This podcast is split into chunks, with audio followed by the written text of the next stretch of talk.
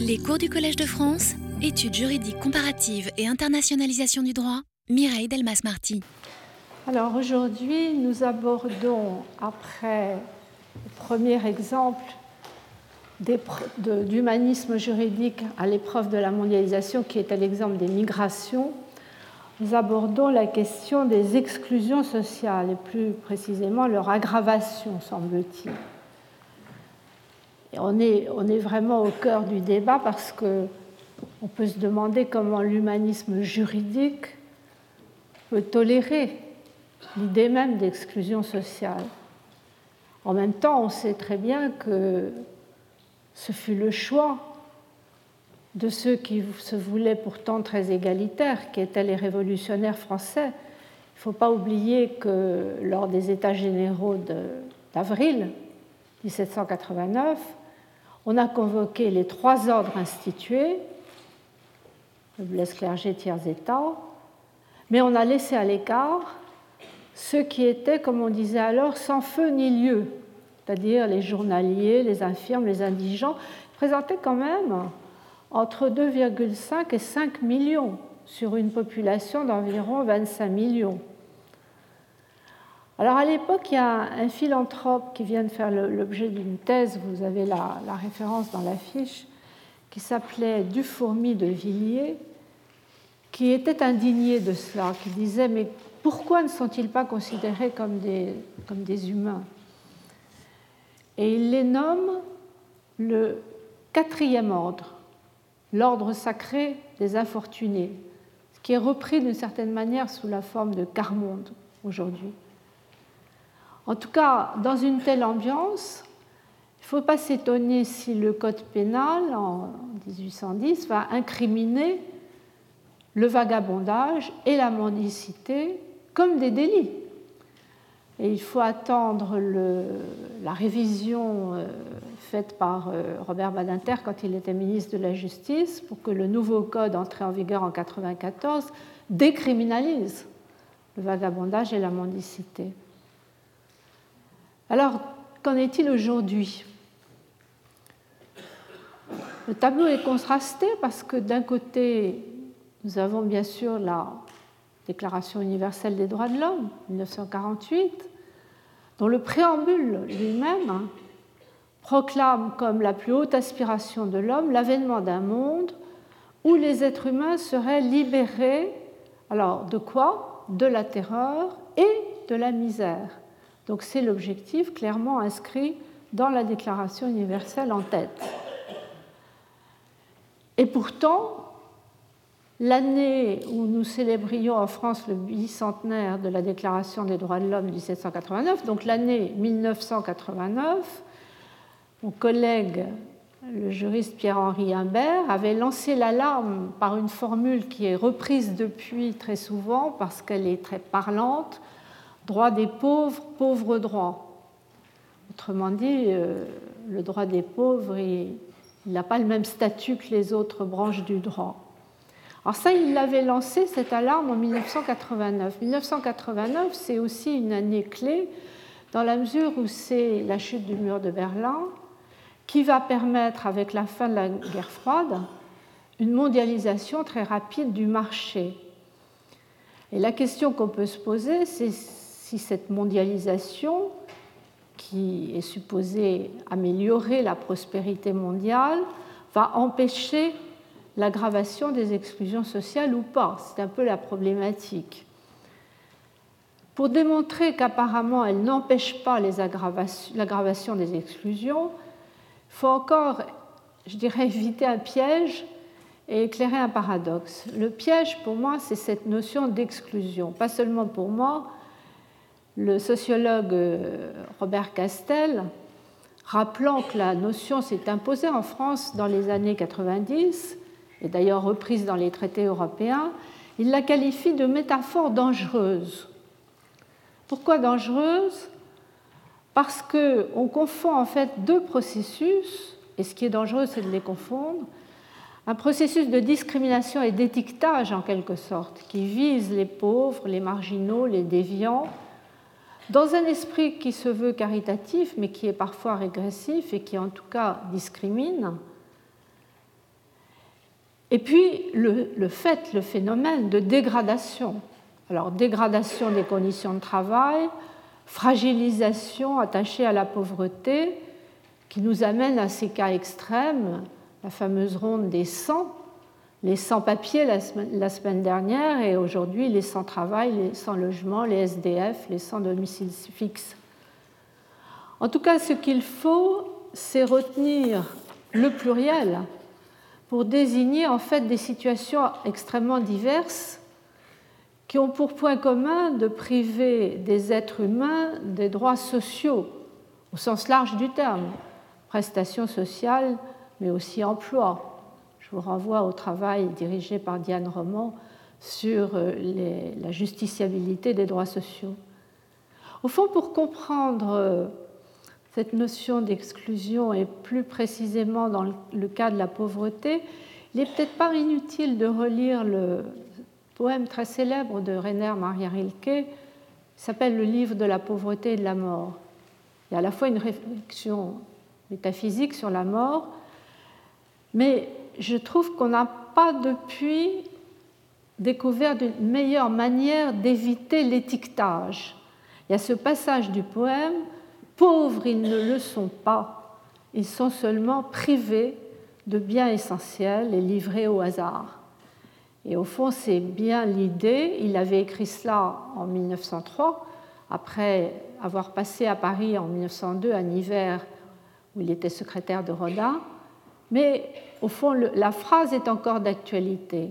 Bien sûr, beaucoup de choses ont changé et la lutte contre la pauvreté, elle est désormais inscrite elle est inscrite dans les objectifs à la fois nationaux et internationaux. Elle est même très présente, on pourrait presque dire une sorte d'effet de mode à l'heure actuelle dans les annonces, mais ce n'est pas seulement une mode, il faut espérer une réalité, la volonté de lutter contre la pauvreté. Alors vous savez que la France a créé une journée de refus de la misère en 1987 et on a à cette occasion gravé sur le parvis des droits de l'homme du Trocadéro, connaissez sans doute, une phrase qui avait été écrite par le père Rezinski, créateur d'Athénée Carmonde, lui-même né dans la grande pauvreté, là où les hommes sont victimes de la misère, ou des hommes sont victimes de la misère, les droits de l'homme sont violés. S'unir pour les faire respecter est un devoir sacré. Alors cette journée de refus, elle deviendra mondiale et le secrétaire général des Nations Unies inscrit la réduction de la pauvreté dans les objectifs du millénaire. Et puis tout récemment, euh, à l'occasion du 20e anniversaire de la journée de refus de la misère, le président de la République s'est donné un objectif, a donné un objectif à son gouvernement qui serait, donc c'était en 2007, réduire la pauvreté d'un tiers en cinq ans. Et parallèlement, on a fait également un affichage au niveau de l'Union européenne. L'année 2010 a été affichée année de lutte contre la pauvreté et l'exclusion sociale. Donc il y a des objectifs affichés, mais pour savoir s'ils sont réalisés, c'est une autre affaire. Il faut d'abord des indicateurs. Alors les indicateurs, on pense tout de suite au quantitatif, le revenu euh, mensuel, mais c'est évidemment insuffisant et il faut entrer dans des indicateurs qualitatifs. Alors là, c'est plus compliqué il faut énumérer les droits sociaux, logement, santé, scolarisation, emploi, et surtout il faut interpréter. Ma collègue Esther Duflo, quand elle faisait cours au Collège de France sur euh, le développement humain et la lutte contre la pauvreté, avait donné des exemples de difficultés d'interprétation à propos de la scolarisation. C'est un des indicateurs. Mais est-ce qu'il faut compter les enfants inscrits ou est-ce qu'il faut compter les enfants instruits? Inscrire et instruire, ce n'est pas tout à fait la même chose. c'est un exemple, il y en aura d'autres, ce qui explique que les évaluations sont souvent discordantes. Si on prend le cas de la France, il y a un rapport de décembre dernier du, ministère du ministre des Solidarités et de la Cohésion sociale qui est plutôt optimiste. Considère que la pauvreté aurait nettement diminué, mais il est centré sur la pauvreté absolue, c'est-à-dire pas sur la comparaison des inégalités, et euh, si on compare ce rapport à l'étude de l'INSEE publié en 2010 également, donc la même année, on constate que là, l'évaluation est moins optimiste. D'un côté, la pauvreté monétaire en termes de, revenus reste stable depuis 2005, mais en revanche, le rapport montre que les écarts sont fortement accrus si on compare les 1% les plus favorisés aux 1% les moins favorisés. Et de manière générale, dans une étude qui vient de paraître dans la revue Études précisément, euh, de l'ancien commissaire au plan euh, M. de Foucault, Jean-Baptiste de Foucault, on constate que la société actuelle fait courir à beaucoup un risque d'exclusion sur fond de liens sociaux moins stables et moins protecteurs. La situation ayant fini par contaminer le monde du travail où le mal-être s'étend, baisse des revenus, augmentation du surendettement, nombre de chômeurs, etc.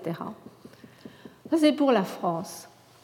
À l'échelle mondiale, bah, évidemment, l'évaluation est encore plus difficile, d'autant qu'elle est évolutive. Alors, il y a une date importante, c'est 1990, quand le Programme des Nations Unies pour le développement, le PNUD, a créé un indice de développement humain qui était censé remplacer le PNB, Produit national brut. Il était soutenu par des économistes, notamment Amartya Sen. Vous savez, la grande théorie d'Amartya Sen, c'est que le développement doit être un processus d'expansion des libertés réelles. Et ça, ça passe par le renforcement des capacités, il parle de capabilities en anglais, qui conditionnent chaque trajectoire individuelle. Cela dit, c'est seulement en 1997, donc il y a à peine plus de dix ans, qu'on a créé un indicateur de pauvreté humaine. Et dans le rapport 2010, donc encore plus récent, on ajoute un indice de pauvreté multidimensionnel. Donc on raffine, il y a trois dimensions, la santé, le niveau de vie, l'éducation et dix indicateurs qui sont énumérés. On ajoute un indice ajusté aux inégalités et un troisième qui concerne les inégalités de genre. Ce qui fait que le PNUD conclut que la pauvreté monétaire en effet a reculé, il y a une convergence de tous les rapports, de 2 milliards à 1,5 ou 1,75 selon la manière dont on compte la pauvreté, mais les progrès à l'échelle mondiale sont dus pour l'essentiel à ces grands pays peu sensibles à la mondialisation que sont la Chine ou le Brésil. Alors que, et ça c'est le point qui me paraît capital dans le rapport du PNUD, les inégalités internationales, intergroupes et interpersonnelles demeurent béantes dans toutes les dimensions du bien-être et le rapport ajoute les disparités de revenus vont croissant. Alors c'est ainsi qu'apparaît le paradoxe. Il y avait le piège d'abord, mais le paradoxe ensuite. Le paradoxe de la prospérité, en fait, j'emprunte l'expression à Bertrand Collomb, homme d'affaires, président d'honneur de multinationale Lafarge, qui vient de publier un plaidoyer pour l'entreprise dans lequel il constate que la croissance augmente les écarts. Et c'est ce qu'il appelle le paradoxe de la prospérité. Alors bien sûr, le fait que l'économie libérale crée des inégalités, ce n'est pas une nouveauté. Mais la mondialisation est supposée les diminuer dans le temps. Alors d'où vient ce paradoxe? Qu'au lieu de les diminuer, la prospérité mondiale accroîtrait les inégalités Il y a sans doute des causes économiques et financières. On parle notamment du rôle de la marchéisation horrible du, système financier. Mais mon hypothèse est qu'il y a aussi des causes juridiques, et c'est de celle-là que je voudrais parler. Il me semble que si le lien social est moins stable, c'est aussi parce que la mondialisation uniformise les systèmes juridiques de comptabilité et de gestion plus vite que les droits sociaux. Autrement dit, la mondialisation est sélective en matière juridique. Elle a pour effet de dissocier les fonctions traditionnelles du marché, circulation et redistribution. Au lieu de fonctionner ensemble, elle les dissocie, de même qu'elle dissocie les libertés économiques et financières des droits sociaux. Alors, pour illustrer cette idée, je me limiterai à quelques exemples. citerai beaucoup le domaine de l'emploi, parce que c'est vrai que l'emploi ne règle pas tout, mais c'est vrai aussi que le chômage dérègle tout. Donc le domaine de l'emploi sera privilégié dans mes exemples, mais il ne sera pas le seul. Au fond, à la différence des libertés économiques, ce qu'on constate, c'est que les droits sociaux ne sont pas d'emblée justiciables. C'est la fameuse distinction canonique que rappelle le Conseil d'État dans son rapport sur le droit au logement entre les droits libertés et les droits créances. Mais il y a une évolution en cours, et là je renvoie au travail de euh, Diane Roman et son équipe, et à un colloque qui se tiendra au Collège de France en mai prochain sur la justiciabilité progressive des droits sociaux. Il n'empêche que, au stade actuel, la dissociation subsiste. Elle subsiste, mais elle est très difficile à saisir parce qu'elle varie selon le niveau d'organisation. Et c'est un peu la présentation que j'ai choisie pour expliciter mon hypothèse de distinguer les trois niveaux, le niveau mondial, le niveau européen, le niveau national. Au niveau mondial, on peut dire que l'évolution de ce qui est droit social, ou plutôt des droits sociaux, est lente et discontinue alors que l'intégration des libertés économiques est rapide et continue.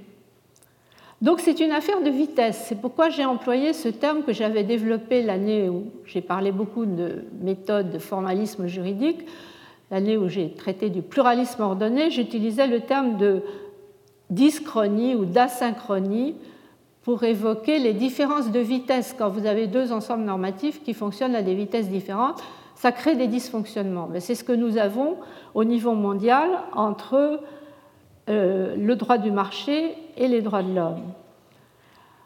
Au niveau européen, c'est un peu plus équilibré à première vue, parce qu'on a deux structures, l'Europe du Conseil de l'Europe avec la Cour européenne des droits de l'homme, la Grande Europe qui englobe la Russie, la Turquie, et qui favorise la justiciabilité des droits, et puis l'Europe du marché à l'origine, l'Europe de l'Union européenne, qui, elle, est construite malgré tout autour du marché, même si on a introduit d'autres éléments.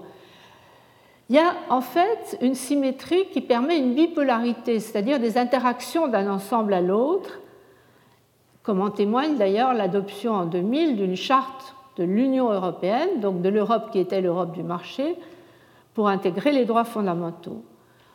À première vue, l'équilibre est meilleur, mais en réalité, on constate que depuis l'élargissement à l'Est, il y a un coup d'accélérateur au marché, et c'est pourquoi je parlerai des vicissitudes de l'Europe sociale.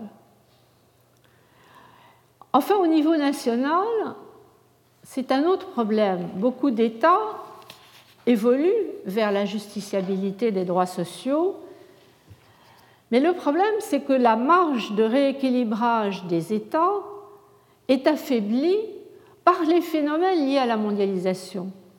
Elle est affaiblie parce qu'on met les systèmes de droit en concurrence.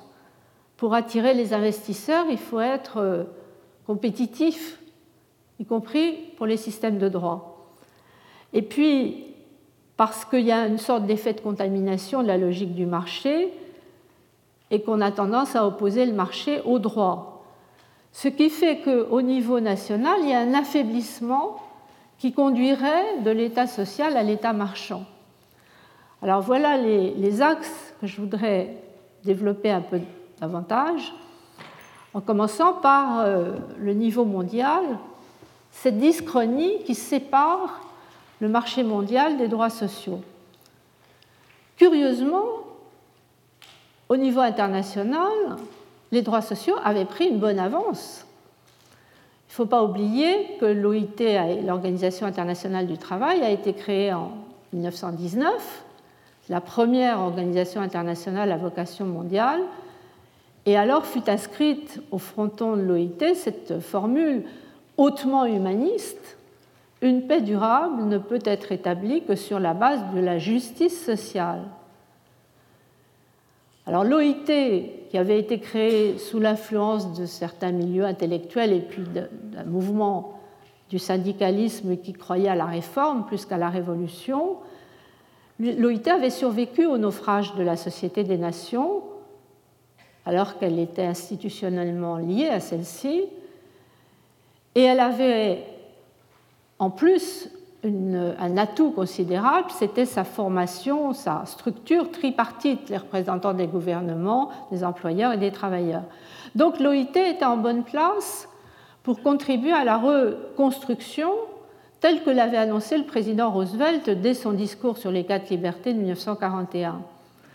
Donc il était normal qu'en 1944, la déclaration de Philadelphie, sur laquelle vous avez le beau livre d'Alain Supio, rappelle que l'OIT entend faire de la justice sociale l'une des pierres angulaires de l'ordre juridique international. Et il était logique qu'en 1948, le, préambule de la Déclaration universelle contienne les dispositions que je vous ai indiquées et que la déclaration contienne une liste assez détaillée, regardez les articles 22 et suivants, euh, d'un certain nombre de droits sociaux. Et pourtant, et pourtant, la situation va s'inverser. Alors qu'au lendemain de la Seconde Guerre mondiale, on avait essayé de créer une organisation internationale du commerce, ça avait échoué, parce que le monde était déjà divisé en deux par la guerre froide. Après la fin de la guerre froide, on va réussir à créer l'OMC, c'est l'accord de Marrakech de 1994, et à partir de là, on va voir cette, ce phénomène de vitesse différente accélération de l'intégration du marché, lenteur, retard dans l'intégration des dispositifs protégeant les droits sociaux. Le marché, ça va très vite parce que dès le préambule des accords de Marrakech, on voit très bien qu'il s'agit d'accroître la production et le commerce des marchandises et de services. C'est ça l'objectif de l'OMC. Bien sûr, on indique aussi le relèvement des niveaux de vie et la réalisation du plein emploi, mais l'objectif premier, prépondérant dans les débats juridiques, c'est le libre-échange. Et il a été très vite atteint euh, parce que l'OMC était doté, ce qui n'était pas le cas de l'OIT, l'OMC était doté d'un système quasi juridictionnel de contrôle et de sanctions.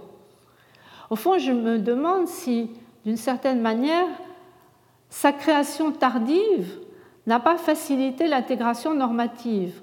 Parce qu'à l'époque où l'OMC est créée, on accepte plus facilement l'idée d'un contrôle supranational qu'on ne l'aurait accepté ou même imaginé en 1919.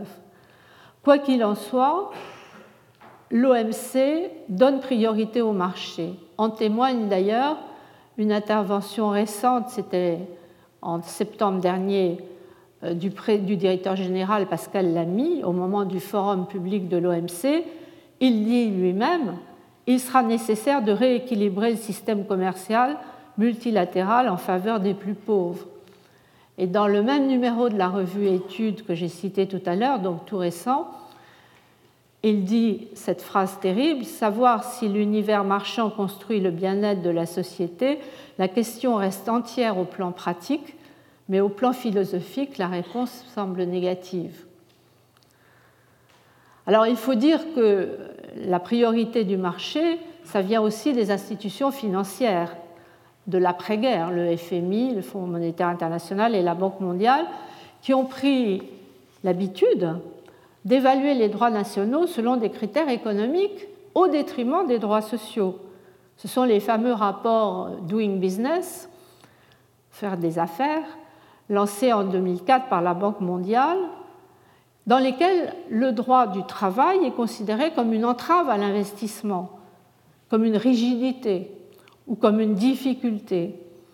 Et on, inflige des points de pénalité aux États qui reconnaissent trop de droits aux salariés. Là, il faut lire euh, l'article au vitriol d'Alain Supio à propos de la crise économique de 2008, lorsqu'il cite des exemples de salaires minima jugés trop élevés par la Banque mondiale 20 dollars par mois, trop élevé pour certains pays africains, de même une limitation à 66 heures de travail par semaine, etc. Il cite toute une série d'exemples dans ce sens. Alors simplement, est-ce que la crise économique ne va pas modifier cette euh, analyse? Il y a un petit signe, c'est que le rapport de 2010, le rapport Doing Business de 2010, qui s'appelle Réformer en période difficile, pour la première fois relativise la valeur des classements de la Banque mondiale et reconnaît des limites à ces classements. Ils font une comparaison assez pittoresque en disant Doing Business est comparable à un test de cholestérol, un test de cholestérol qui serait appliqué au cadre réglementaire des entreprises. Ça ne représente pas une image complète de l'état de santé, mais ça permet de mesurer un aspect important de notre santé. C'est aussi un moyen de nous inciter à modifier notre comportement pour améliorer notre état de santé général. J'ai envie de dire oui, mais à condition de ne pas préconiser un traitement surdosé, car chacun sait que les traitements surdosés détériorent encore plus la santé. C'est ça le risque.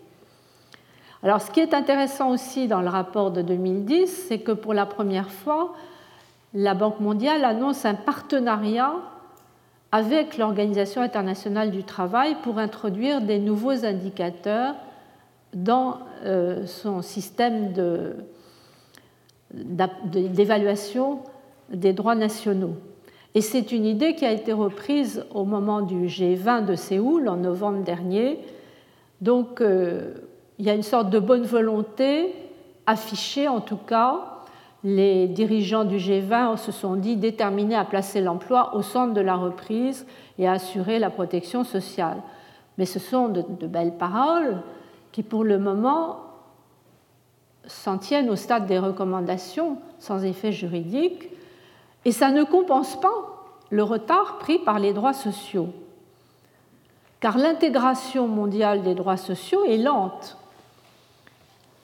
n'est pas qu'on manque de normes juridiques ou de cadres juridiques, bien au contraire.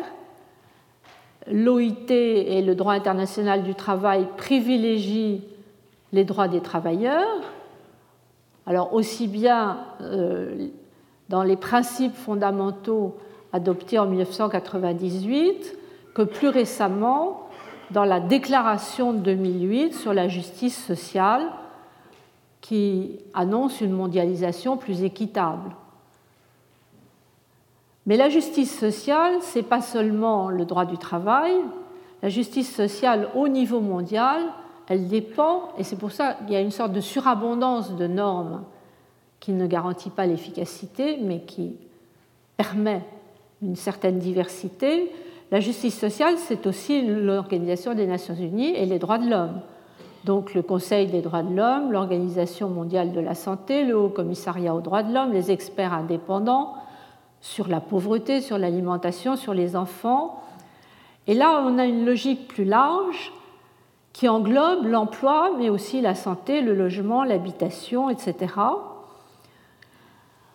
Or, le progrès pourrait venir, mais c'est un peu tôt pour euh, le dire avec certitude, de l'entrée en vigueur du protocole additionnel au pacte sur les droits économiques, culturels et sociaux, protocole additionnel qui permet un examen périodique par le Comité des droits de l'homme. C'est-à-dire que ça permet un contrôle et on a un système qui n'est pas encore juridictionnel, ni même quasi juridictionnel, mais on a un droit de regard de la communauté internationale sur les pratiques nationales. Simplement, il y a très peu de ratification à l'heure actuelle. Et puis le troisième ensemble pour les droits sociaux au niveau mondial, ben, c'est le fameux droit au développement sous l'égide du PNUD, Programme national euh, sur le droit au développement, et Programme des Nations Unies sur le développement.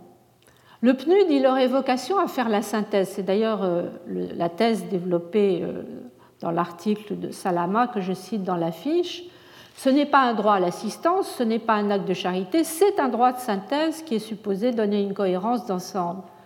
Mais il n'a pas les moyens. Là encore, il manque une structure juridictionnelle ou quasi juridictionnelle.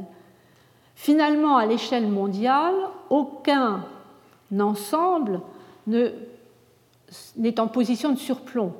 Donc on n'a pas de dispositif qui garantisse une cohérence générale euh, des normes éclatées. Et on n'a pas de dispositif qui impose une sorte de d'interaction entre le droit du commerce et les droits sociaux. C'est la raison pour laquelle j'ai longtemps pensé que l'Europe pourrait fonctionner comme une sorte de laboratoire qui montrerait comment transformer la dyschronie en synchronie et la dissociation en interaction.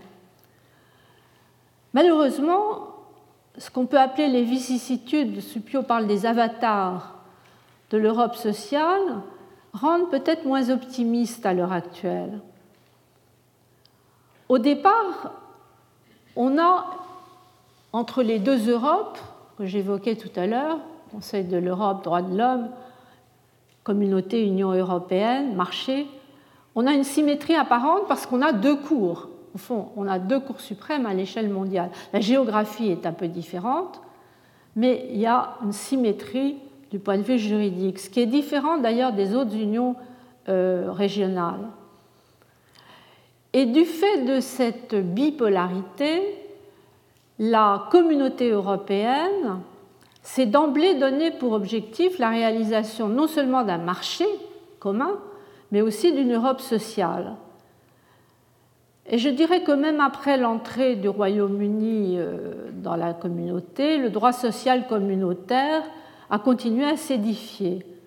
Et puis il y a eu ce moment fort au traité de Nice en 2000 de l'adoption de la charte de l'Union européenne, la charte des droits fondamentaux, qui est maintenant reconnue depuis 2007 par le traité de Lisbonne.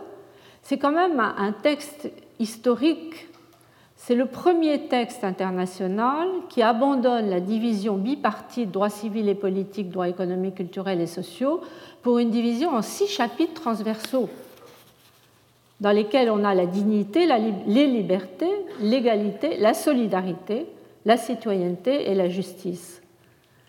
Et pourtant, malgré tout cela, la bipolarité n'a pas permis un véritable équilibrage parce que les deux pôles se sont séparés. Le pôle des droits de l'homme s'est construit d'un mouvement lent mais continu, mais le pôle du marché est en train de s'autonomiser et donc de s'éloigner. Alors pour ce qui est du pôle des droits de l'homme, il s'est construit, c'est intéressant de voir comment, il s'est construit d'abord à partir de la jurisprudence de la Cour européenne des droits de l'homme qui a intégré progressivement les droits sociaux aux droits civils et politiques. Vous avez toute une série d'exemples d'arrêts dans la fiche qui montrent comment, à travers un texte qui est la Convention européenne des droits de l'homme, qui est un texte au départ civil et politique, la Cour de Strasbourg a fait entrer des droits économiques, culturels et sociaux. Un arrêt clé, c'est l'affaire Oner Yildiz contre Turquie, il s'agissait d'une famille euh, qui avait construit un bâtiment de fortune sur un territoire appartenant à l'État et la construction était totalement illégale. À côté de la construction se trouvait une décharge. Euh, donc vous voyez un peu le cadre général. Or, à la suite d'une explosion de gaz dans la décharge, et du décès de plusieurs membres de la famille, il y a eu un recours sur la violation du droit à la vie. Et de façon très audacieuse, les juges de Strasbourg ont considéré que dans le prolongement du droit à la vie, il y a l'obligation de protéger la santé, santé, droit économique, social. Et donc, obligation positive des États, ils auraient dû lutter contre l'insalubrité de ce local, bien malgré le caractère illégal de la construction. Et puis ensuite, il y a d'autres arrêts qui vont aller plus loin encore. Donc là, il y avait violation de l'article 2 sur le droit à la vie.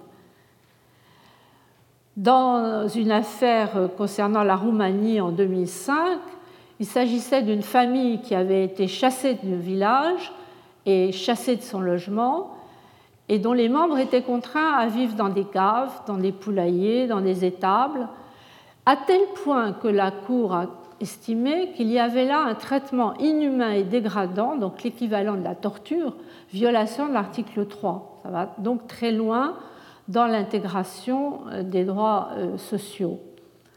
Mais l'évolution du pôle des droits de l'homme, il se fait aussi à travers la charte sociale européenne. La charte sociale, on en parlait très peu, elle avait été adoptée en 1961, mais on en parlait très peu, jusqu'à la révision de 96-98. En 96, on a rajouté deux droits qui étaient proposés par le mouvement d'ATD Carmonde, qui étaient le droit à la protection contre la pauvreté et l'exclusion, article 30, et le droit au logement, article 31. Et en 1998, le Comité européen des droits sociaux, c'est-à-dire en fait un système de réclamation collective contre un État, est entré en fonction. Concrètement, des syndicats, des employeurs, certaines ONG peuvent saisir ce comité quand il y a violation des droits sociaux.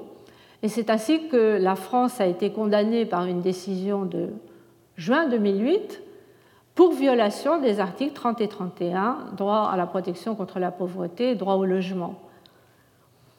Simplement, il y a une limite à cette euh, judiciarisation, c'est que peu d'États ont ratifié le protocole, une dizaine seulement, et que les saisines concernent des domaines essentiellement liés à l'hygiène et à la santé.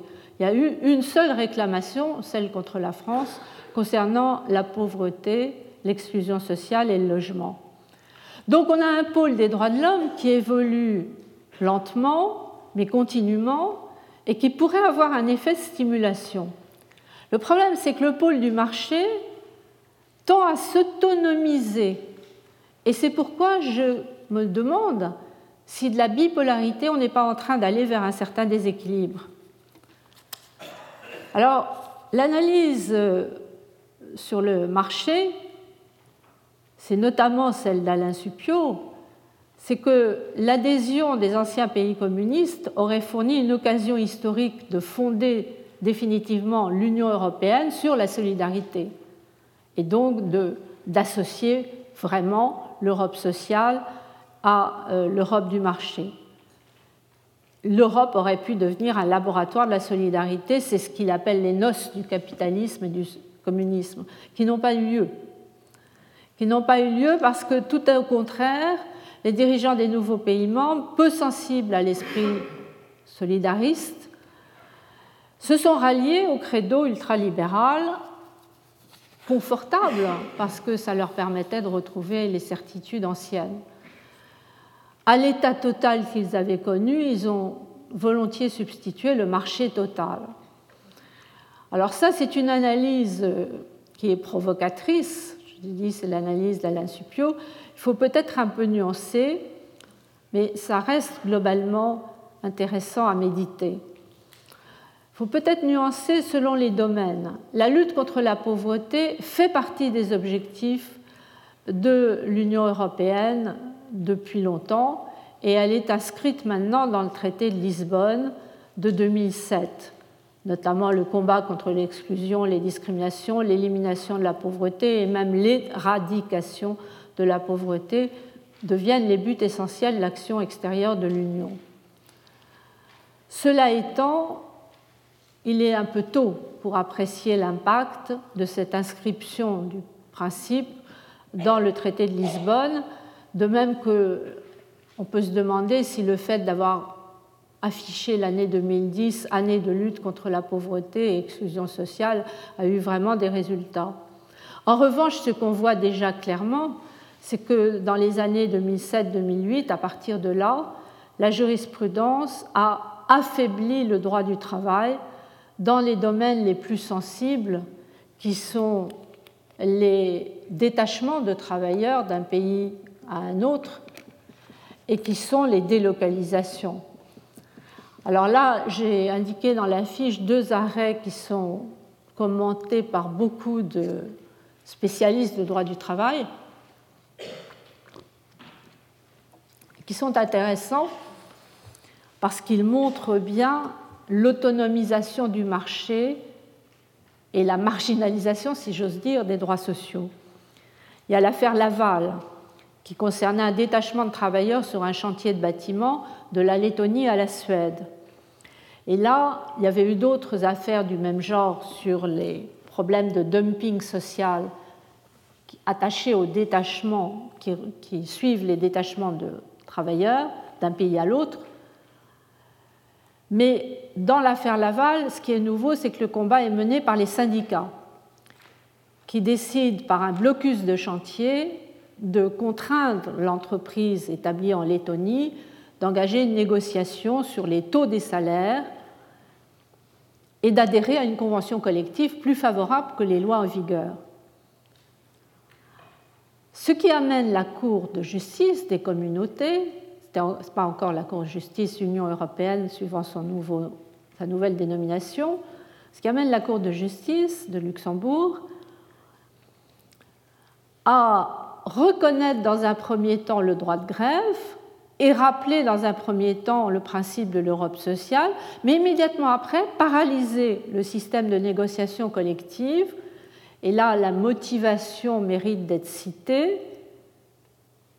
Le droit des organisations syndicales d'un État membre de mener de telles actions collectives est susceptible, et c'est pourquoi il faut le paralyser, il est susceptible de rendre moins attrayant voire plus difficile pour des entreprises la prestation de services sur le territoire de l'État d'accueil. De ce fait, c'est une restriction à la libre prestation des services. Donc, le principe de libre prestation des services l'emporte sur, en réalité, le droit de grève et le droit de négociation. Comme le dit Pierre Rodière dans son commentaire, on est en pleine incohérence. Parallèlement, dans une affaire de délocalisation, l'affaire Viking, on arrive à peu près à la même, conclusion que la communauté a bien une finalité sociale à côté de la finalité économique, mais en réalité, ce qui prédomine, c'est la liberté d'établissement et pas le respect des droits sociaux. Donc on a une jurisprudence qui aboutit en réalité à mettre en concurrence sur un marché des droits les législations sociales et fiscales des États membres. C'est ça le dumping social qui va avoir pour euh, résultat de réduire la marge de manœuvre des États.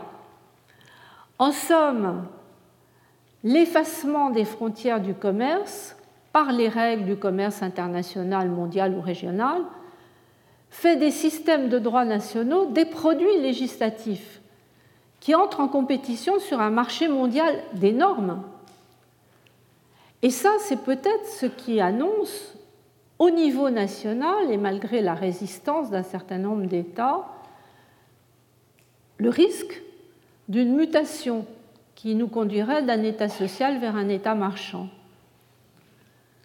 Alors je dis malgré, c'est le passage au troisième niveau, au niveau national.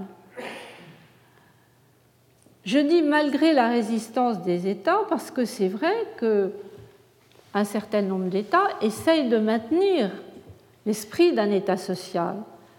C'est le cas notamment de notre pays, car la France a adopté en 1998 une loi importante d'orientation contre les exclusions.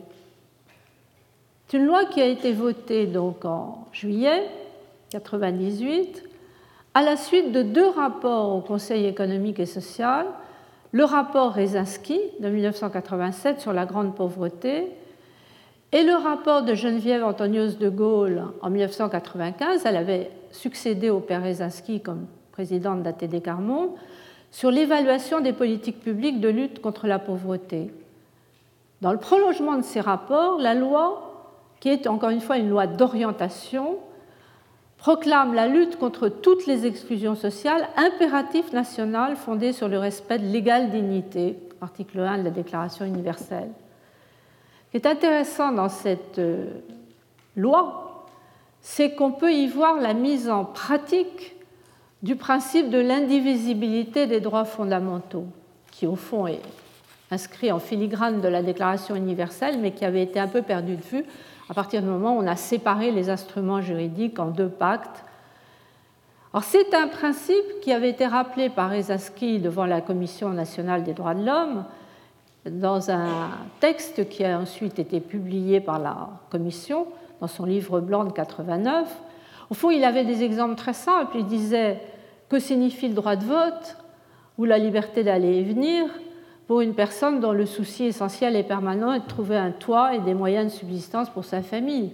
Que signifie le droit à la famille euh, si on n'a pas de logement, etc. Et il en tirait la conclusion, à vouloir les séparer, on transforme les droits de l'homme en fondamentalisme juridique et on transforme l'aide sociale en l'assistance caritative. Je dois dire qu'à titre alors plus personnel, pour ma part, j'ai compris, je connaissais le principe de l'indivisibilité des droits fondamentaux, mais j'en ai vraiment compris l'importance concrète quand j'ai participé, c'était euh, en 2009 je crois, à une rencontre du Conseil économique et social à propos des expériences lancées par ATD Carmonde de co-formation. Co-formation sont des expériences dans lesquelles des personnes du Carmonde contribuent à la formation deviennent des formateurs, donc, la formation des fonctionnaires de collectivités territoriales. Et le Conseil économique et social avait organisé une journée pour faire le bilan de ces expériences, euh, très, très concluante dans la mesure où les témoignages démontraient l'importance de ce qu'ils ont appelé à l'époque le croisement des savoirs. Le droit à l'éducation, c'est unilatéral, on reçoit. Mais vouloir lutter contre l'exclusion, ça, ne peut pas passer seulement par le droit à l'éducation, par des programmes de formation unilatéraux. Il faut le croisement des savoirs, il faut recevoir et communiquer. Et c'est ce que nous ont très bien expliqué au Conseil économique et social, et avec beaucoup d'aisance verbale, les personnes d'ATD Carmonde, donc les personnes venues de la grande pauvreté, qui avaient participé à la formation des fonctionnaires territoriaux. Alors cela étant, pour lutter contre l'isolement, la, ghettoisation, la loi de 98 donnait pour objectif de garantir à tous les droits de tous. Donc l'article 2 énumère, euh, au-delà des droits déjà appliqués, au-delà des droits civils et politiques, six domaines qui conditionnent l'effectivité. Alors, il y a le logement, il y a la santé, la justice, l'éducation, etc et finalement l'emploi. Donc on ne peut pas dire que le droit français ait renoncé, que l'État français ait renoncé à l'idée d'un État social. Et pourtant, quand on regarde la réalité, qu'il s'agisse du droit du travail stricto sensu ou des autres formes d'exclusion sociale, le bilan actuel est décevant. Au mieux stationnaire, au pire régressif. Pourquoi? Alors une des raisons, la crise est souvent invoquée, mais elle est récente et elle n'est certainement pas la raison unique, l'une des raisons, c'est que l'État social serait transformé en État marchand, affaibli. Dans le domaine du droit du travail, c'est peut-être un effet direct de, de, ce marché des droits qui est créé par la mondialisation. Et dans, dans les autres domaines, comme la santé ou le logement, c'est peut-être un effet indirect, sorte de contamination de la logique du marché qui entre dans tous les domaines.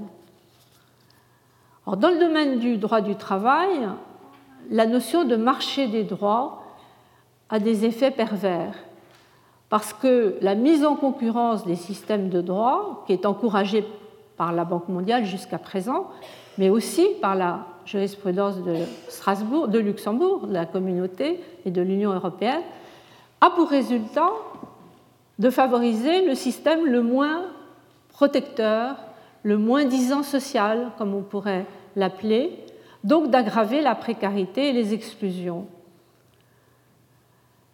Mais s'ajoute un autre phénomène qui est généralement euh, moins bien connu et notamment moins connu des défenseurs des droits sociaux, c'est la transformation de l'entreprise elle-même. L'entreprise devient d'une certaine manière un bien en circulation sur les marchés financiers. Le résultat, c'est que le contrôle de gestion est concentré sur les résultats financiers. Le résultat, c'est qu'on déplace les pouvoirs des mandataires sociaux vers les actionnaires. Et ça débouche sur une conception financière de l'entreprise. D'autant que parmi les actionnaires, parmi c'est très difficile de distinguer le vrai investisseur qui a une stratégie qui s'inscrit dans le temps, qui s'inscrit dans la durée, et le spéculateur qui lui agit à très court terme et n'a pas de stratégie d'ensemble pour l'entreprise. Alors l'impact sur les droits sociaux et les libertés est souvent ignoré car cette transformation de droits de l'entreprise va faciliter les restructurations, les délocalisations, donc euh, des pratiques qui s'accompagnent de plans de départ d'abord volontaires, puis de licenciements économiques. Et je cite dans l'affiche deux arrêts récents de la Chambre, la Cour de cassation, mais dans sa chambre mixte, sur la difficulté d'identifier le véritable responsable des licenciements lorsqu'il y a délégation du pouvoir de direction.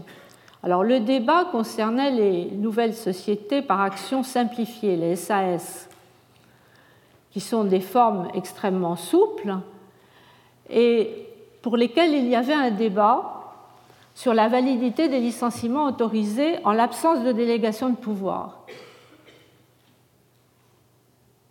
Or, la Cour de cassation valide cette pratique, donc en l'absence de délégation de pouvoir, une personne désignée de façon informelle peut procéder à des licenciements.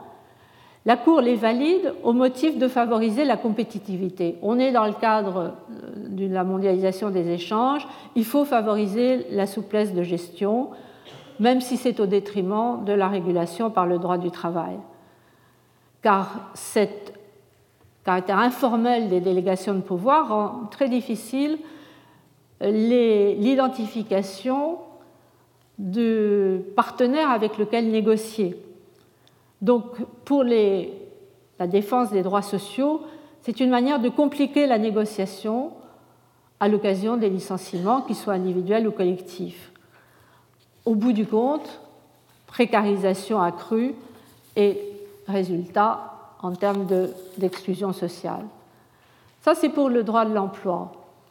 Mais pour les autres formes d'exclusion, la faiblesse, la faiblesse de l'État tient peut-être à un autre phénomène, c'est un effet de contamination de la logique du marché sur la logique sociale.